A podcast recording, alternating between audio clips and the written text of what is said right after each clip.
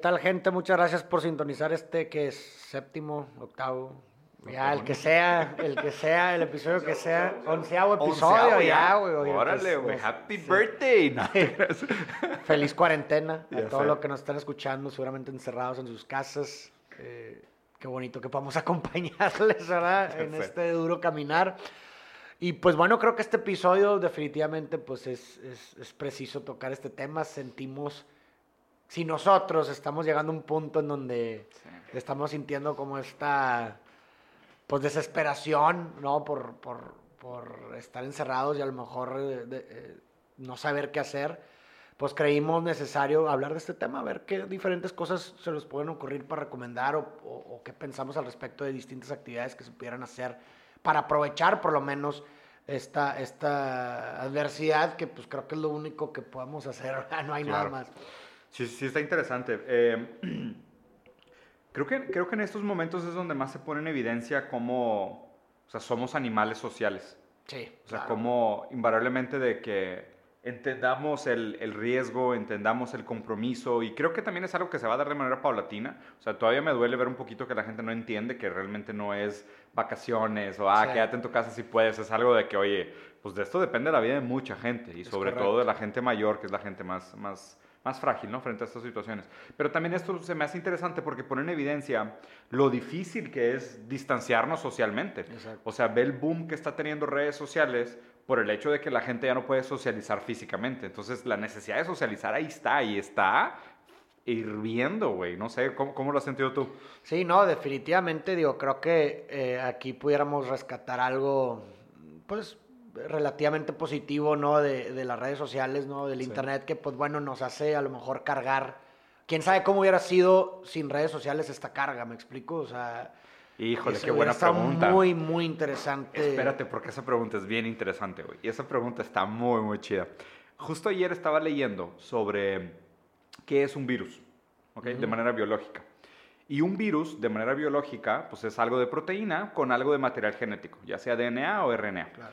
Pero el, el objetivo de un virus, o sea, porque es un organismo relativamente simple, su único objetivo es propagarse, es multiplicarse, ¿ok?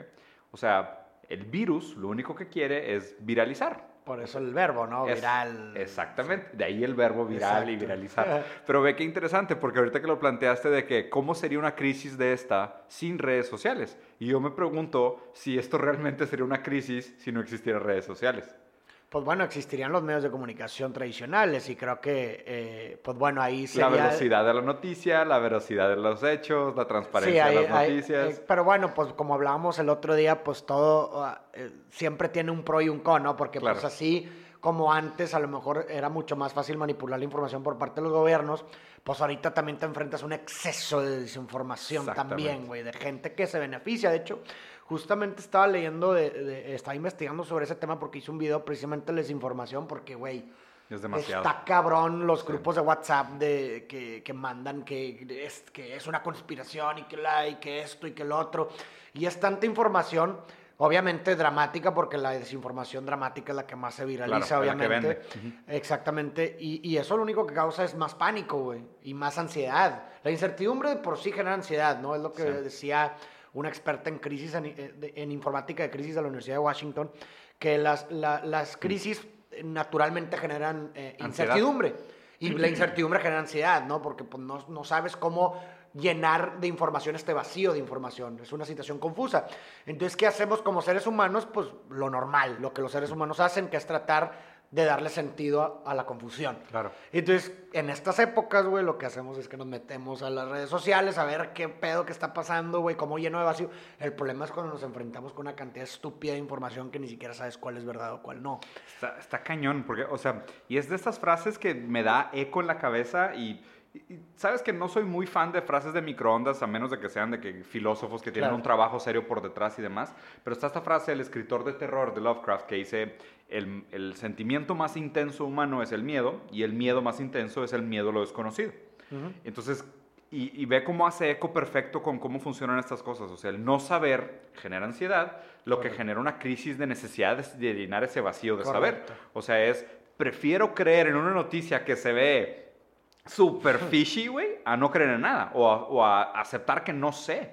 Y, creo que este virus tiene una característica bien interesante en ese sentido de lo intangible por la parte de los 14 días de periodo de incubación silenciosa, que es puedes estar infectado y no sabes. Eso es incertidumbre. Eso es pura incertidumbre. eso es pánico a morir, güey. Exacto, y siento que es el peor tipo de pánico en el sentido de a lo mejor tú ya estás enfermo y no sabes, entonces te da esta paranoia de, híjole, tengo esta comezoncita atrás del oído o tengo, tengo una tos medio rara que a lo mejor pudiera ser y, empieza toda esta paranoia claro. y empieza a leer teorías de conspiración y todo. Claro, y, pero creo que esa pregunta de cómo hubiera sido esta crisis en redes sociales es muy interesante porque creo que tienen muchos matices, tanto positivas como negativas. Sí, de acuerdo. Creo que sería a lo mejor eh, eh, hubiera sido a lo mejor más tranquila en cuanto al pánico, definitivamente. O sea, porque pues como la información estaba muy controlada, a lo mejor sin redes sociales, pues a lo mejor pues no, no, se hubiera dado puerta tanta desinformación y tanta creación de pánico. Creo que eso de entrada, ¿no? Claro.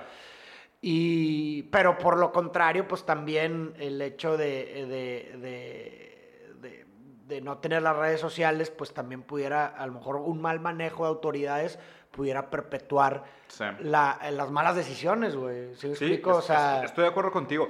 Y mira, analizando el escenario, porque la neta es que es un momento demasiado interesante en la historia. O sea, perdón sin por la... precedentes. Sin precedentes, en serio, sin precedentes. O sea, que perdón por la gente que está harta de, de, coronavirus. O sea, prometemos que no todos los podcasts se van a tratar de esto durante la cuarentena, o más que cuarentena, no sabemos cuánto vaya a durar. Pero por lo pronto, en serio, hay demasiadas cosas interesantes. Pero vean, por ejemplo, Putin que se me hace los líderes más listos de, de, la actualidad, güey. Lo puedes odiar si quieres, pero, no le puedes quitar la genialidad. el mérito, es un genio. Putin cerró las fronteras hace creo que cuatro semanas. Cerró las fronteras. O sea, cuando muchos países todavía estaban de que eso, eso no es, y los medios, y si es chino, no es chino, Putin dijo, nadie entra, nadie sale. O sea, y, sabiendo también muy, muy autoconsciente del límite de infraestructura que tiene Rusia. Como diciendo, güey, si este pedo entra a Rusia, se mueren. él, dijo, si este virus hubiera entrado a Rusia con la misma fuerza que entró a Italia, se hubieran muerto 160 millones de personas. Güey, 160 millones de personas muertas en Rusia si hubiera dejado que hubiera entrado el Pero virus. Pero fíjate ahí algo muy interesante que estás diciendo en esta situación, es como la anticipación de, de Putin, o Putin, o como lo quieras pronunciar, le tuvo un beneficio a largo plazo, porque estás de acuerdo que el hecho de que no haya entrado el virus en su ciudad y haya cerrado las fronteras, él puede seguir teniendo actividad económica dentro de su país. Exactamente. ¿Sí Exactamente. Entonces, y esto le va a dar una ventaja competitiva en este momento de la economía brutal, güey. Más el tema de la pelea del precio del petróleo. Que esta, esta plática estaría chida tenerla con tu carnal, güey. Sí. O sea, porque es, es un momento, o sea, en serio, parteaguas histórico-económico. Claro. Increíble, pero sin precedentes. O sea, lo social también, lo religioso también, lo social también, lo médico también, pero lo económico, o sea, neta, esto va a ser, o sea, esto va a estar en libros de historias en, muchos lados. Claro, definitivamente.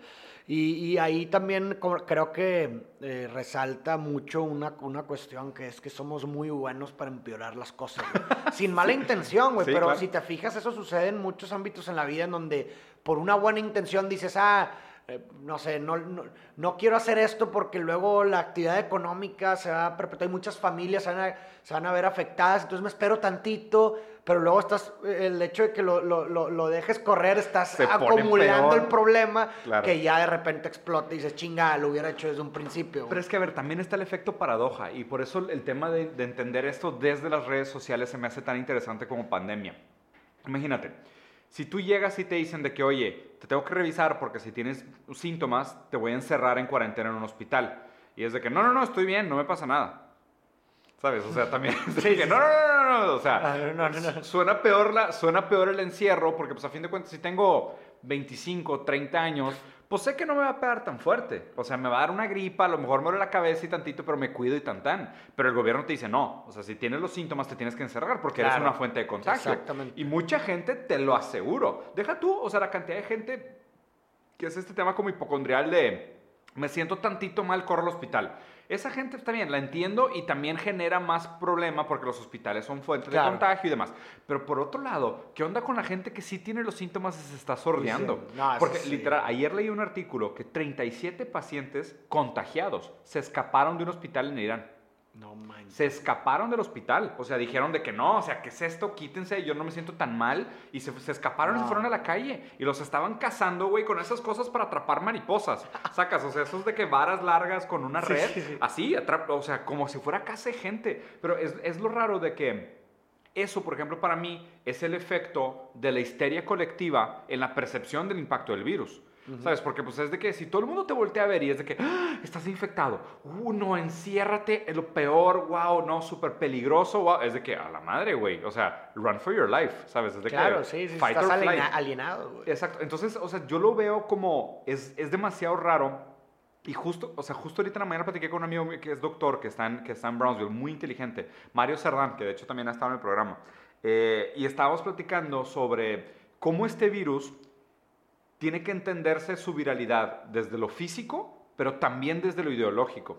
Porque es la primera vez que nos toca una pandemia multiplicada exponencialmente por la viralidad de redes sociales. Claro. Esta idea de la propagación de la información falsa, la propagación de la desinformación o la información, no sé, güey, como que eso es raro porque y ahí es donde me pregunto, ¿Putin hubiera tomado la misma medida antes de redes sociales? Probablemente sí. Sí. ¿Sabes? O sea, o sea, él su decisión de estado de cerrar las fronteras, Fue de protegerse antes de- fue antes de que explotara en redes sociales, si quisieras verlo así. Y, y al revés, o sea, me parece que muchos presidentes, por ejemplo, ve, no sé, Trump, güey. O sea, Trump al principio es de que no, esto Sí. lo están usando para joderme los demócratas, para chingarme la elección. Entonces, o sea, es, es raro porque, pues, a fin de cuentas es una variable que caso por caso la gente reacciona frente al hecho de que también fue viral digitalmente, reaccionas al virus físico, ¿sabes? Claro, por sí. eso yo no creo que es, o sea, es, no, no, el- la red social nos ayudó a que esto se contuviera, no creo. No necesariamente. No necesariamente. Yo creo que la gente que tomó la decisión prudente la tomó invariablemente en redes sociales. Claro. Y la gente que tomó decisiones estúpidas también las tomó invariablemente en redes sociales, pero invariablemente redes sociales es una variable dentro de cómo tomar la Claro, decisión. Sí, finalmente creo que las redes sociales eh, eh, son, son para la gente. Sí. Realmente, o sea, la- la- las personas en puestos de poder, Claro. pues independientemente de las redes sociales, pues en teoría tienen que ver por el bien de sus pueblos. esperemos, Eh, sí. digo, y te- en teoría, ¿verdad? idealmente, En- sí. Idealmente, ¿verdad? Sí. Este, entonces, pues sí, o sea, realmente la información de las redes sociales, pues la comparte la tía, la señora, el, Claro, el claro, amigo en WhatsApp, que pues, ni siquiera se toman el tiempo para verifi- verificar No, la información y eso y creo que- genera más caos y, Y, pánico. y de nuevo, o sea, siempre, siempre me pasa lo mismo. Es como que las redes sociales no hacen que la gente sea más ignorante. O sea, la gente social simplemente hace que tu ignorancia esté disponible a todos. ¿Sabes? O sea, hace que tu ignorancia sea más evidente. Y te das cuenta, o sea, la neta, los grupos familiares ahorita para mí, güey, son un deleite. O sea, ver de que lo que comparte la gente, lo que dice, lo que cree, los fake news, la, la lectura que le dan a, los, a, los, a, los, a las noticias. O sea, eso se me hace, güey, lo más raro. Por ejemplo, comparten la noticia de, de por qué Trump tiene razón en llamar esto el virus chino. ¿Sabes? Y cómo lo está us- usando como herramienta política para decir, no, pues Sí. este virus chino, este virus chino y este virus chino. Y es de que, dude, literal están agarrando asiáticos a golpes en la calle en Estados Unidos porque tú estás usando cosas como el virus chino, pero planteándolo como si fuera una intencionalidad Claro, de China usar este virus para desestabilizar la economía. Claro que es muy irresponsable y él lo está usando como algo así, ¿no? Y me, me puse a pensar, y alguien lo publicó en un grupo de que bien por Trump, tiene razón, es verdad, esto es un virus chino.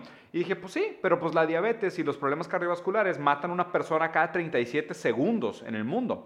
Y pues la cultura de la comida enlatada, de la comida fast food industrializada es americana, entonces la obesidad y la estupidez es el virus americano. Claro. ¿Sabes? Entonces, es- usando la misma lógica, ¿no? Sí, sí, sí. Y, y, y, y la gente lo habló de que, ah, no, pero no es lo mismo porque los chinos a propósito le hicieron es de que, dude, claro que no fue a propósito, Claro güey. que no. O sea, se les salió las manos, está colapsada la economía china. Créeme que ellos tampoco Sí, querían que- esto, güey. ¿Por qué hubieran querido hacer eso, güey? Sí, pero pues la gente le encanta novelizar y... Sí, el ¿sabes? morbo, el drama, Sí. y más en estos tiempos, ¿no? En donde Claro. es como de que, bueno, pues, eh, eh, eh, o sea, de- el- del tamaño del costo tiene que ser la, la- el- la razón, ¿no? Sí. Entonces, ah, bueno, si me la estoy pelando en mi casa, güey, sufriendo un chingo, tiene que ser una conspiración acá del otro tengo que mundo, significar de Sí, esa manera. Pero, al- pero a tal Eh. grado, ¿no? Puede ser, güey. Está, está interesante la manera como lo planteas, que nosotros simbolizamos o novelizamos nuestro dolor proporcional a él, Claro. ¿sabes? Como diciendo, si me Sí. cuesta mucho, tiene que haber sido una gran novela Pero por así detrás. es en todo, en- si te fijas, Es así es en cualquier situación. Oye, te corta una persona que tanto quisiste así, da, y, y hay veces, oye, la razón tan sencilla como, es que ya no te quiero, que es súper válido, o sea, no puedes, no, tienes, no tienes libertad de deseo. Sí, ¿verdad? sí, claro, sí, sí, claro. Y eso no puede ser, su- la gente dice, "Mm, es que no, tengo que tener una explicación, ¿sí? O sea, Te pides una novela. una explicación proporcional a lo que sientes. Y ¿me raramente es así, o sea, y... y- y- Y no tiene que ser así, o sea, Claro. imagínate yo como, imagínate yo corto a mi pareja y mi única razón fue, güey, es que ya no te quiero. No- Claro. No, hiciste nada. No, o sea, ¿Sí me no explico? hay- no hay un gran drama, no hay una gran tiempo y- trama. Y, ya no siento lo mismo, listo, pero no. Y no, y, No. y de hecho fíjate cómo este es el perfecto ejemplo de esta paradoja que planteas. El virus es la cosa más estúpida que hay. O sea, más estúpida en el sentido de, literal, son unas proteínas con tantito material genético que lo único que quieren hacer es multiplicarse. Y literal, o sea, hoy en la mañana me estaba explicando el doctor, esto pasa cada 10 años. ¿Por qué? Porque el virus muta 10% al año. En 10 años el virus es 100% distinto. Entonces, por más que tú tengas una inmunidad a la influenza, te tienes que continuar vacunando porque el virus sigue mutando. Claro. Es algo tan estúpido como eso. O sea, no hay una gran novela, no hay una gran Sí, conspiración por detrás. O sea, los virus así son. En 10 años va a haber otra. Se los firmo. Es un hecho. Todos los doctores están diciendo. Hay papeles desde 2007 diciendo, el SARS va a volver a salir. O sea, este problema de la... Y los coronavirus atacan el sistema respiratorio. Claro. van a Sí, volver es como a una pasar. tuberculosis, Van a, literal. van a volver a pasar. A cada 10 años, muta 10% al año, más o menos en 10 años, se hace 100% un virus nuevo, la, la población ya no tiene el herd immunity y vuelve a, vuelve a causar Claro. una pandemia. Y, y tal cual. O sea, lo siento mucho por los que querían una gran teoría de conspiración y que les encanten los fake news. No hay nada por detrás. Pero yo creo que, Farid, una- un par de recomendaciones para el cierre. ¿Cómo, cómo, ahorita que estás investigando sobre el tema, ¿cómo recomiendas que la gente navegue este mar de desinformación? Pues yo creo, yo hice una lista de cinco recomendaciones a, este, Que está a esta buenísimo el video. infodemia. Muy chido el video, por cierto. güey. Gracias, gracias. Que una, pues bueno, y creo que aplica para cualquier tema, no nada más en esto, sino realmente fuera del coronavirus ah, existe una desinformación brutal en las redes sociales por fines económicos personales de una persona, que es lo que estoy investigando, que está bien interesante, Sí. y también por fines ideológicos. güey. O sea, lo que sucede es que hay gente que se beneficia de las fake news. O sea, hay una persona en, en otro lado del mundo en donde, en donde mete anuncios en una página y quiere generar tráfico, entonces genera fake news para que haya tráfico en la página porque sabe que hay gente que no verifica nada, simplemente comparte nomás porque el título le da la razón a su ideología. Y Sí, entonces se van metiendo a su página y hacen millonario a este güey que está haciendo los fake news. Es un trabajo redondito, cabrón. Está cabrón. Está muy cabrón. Y por otro lado hay gente que por fines ideológicos lo hace, güey. ¿Sí me explico? O sea, oye, este, quiero sembrar esta idea en la población, en la sociedad, entonces eh, comparto noticias biased para que, para que, este- para que le den, eh, por como tú dices, fines políticos o lo que tú quieras. Entonces, ¿cómo combatir esta infodemia? Primero, pues definitivamente verificar de dónde viene la información. La página es seria. Muchas veces hay gente muy astuta que agarra eh, ligas muy parecidas a, a- a- a serias, ¿no? Imagínate que CNN.com, pero en, lugar de ser CNN.com es CNN3.com. O algo así, una Sí, tontería claro. así. Me explico, o sea, juegan mucho con los caracteres y demás. Entonces, fíjate en la liga, de dónde viene, es una página seria o es una página random que está ahí. Este, tiene autor, quién es el autor, nomás está dando una opinión o es- un especialista en el tema. Claro. Eh, también, no te, esto es muy común y me ha tocado verlo en muchos temas a lo largo de, de, pues, de las redes sociales, que la gente nada más comparte por el título, güey. Sí, Nunca por el se me- punchline. por el punchline, güey. O sea, no se meten a verificar que el contenido esté eh, en sincronía con el título. No, sí, son los clickbaits. Eh, clickbaits. Y luego te das cuenta que ves un título bien amarillista, te metes al contenido y no tiene absolutamente nada que ver, pero nada que ver. Pero la gente nomás ve el título que está do con sus creencias, ideologías y, tan. demás, lo comparte, güey. Y dices, ¿cómo es posible esto? ¿no? Entonces, verificar el contenido es súper importante, que métanse a la liga y, y- y vean que si el contenido co- es- Coincide. coincide Sí, con claro. esto, ¿no? Y es porque esto del clickbait lo aplican hasta los medios de información más serios. Sí. O sea, no, no tienes que... Pues la que- norma de redes sociales Es hoy una en día, norma de redes sí. sociales, ¿sí me explico? Para llamar tu atención, para que te metas o para que compartes. Entonces, eso lo recomendaría. Y algo tan sencillo. Si no estás seguro de la información, no la compartas. Tan, tan. Punto. Tan fácil, Se acabó. Y si te está generando ansiedad tu muro, si te está causando problema todo lo que estás leyendo, salte. Claro. Salte, dale Vete a mute. leer, sí, haz otra cosa o dale mute a todos tus pues, a la gente que está compartiendo eso y listo, ¿no? Pero Claro. sí, sí, esto aplica para cualquier situación, no nada más Son, ahorita. son, son muy, muy buenos consejos. La verdad es que me parece muy prudente y si no han visto el video se los recomiendo mucho, váyanlo a ver. Está bien simple, son cinco, cinco muy buenas recomendaciones. Tengan cuidado y sean responsables con la información que comparten, con la manera como platiquen. O sea que esa es, un- esa es una de nuestras responsabilidades como, como comunicadores eh, y como miembros activos de una comunidad. Y no estoy hablando de nosotros como re- creadores de contenido para redes sociales, sino todo el mundo Claro. como fuente de información para los suyos, para sus familias y demás. Cuídense mucho y tener buena información es parte de tener un buen cuidado.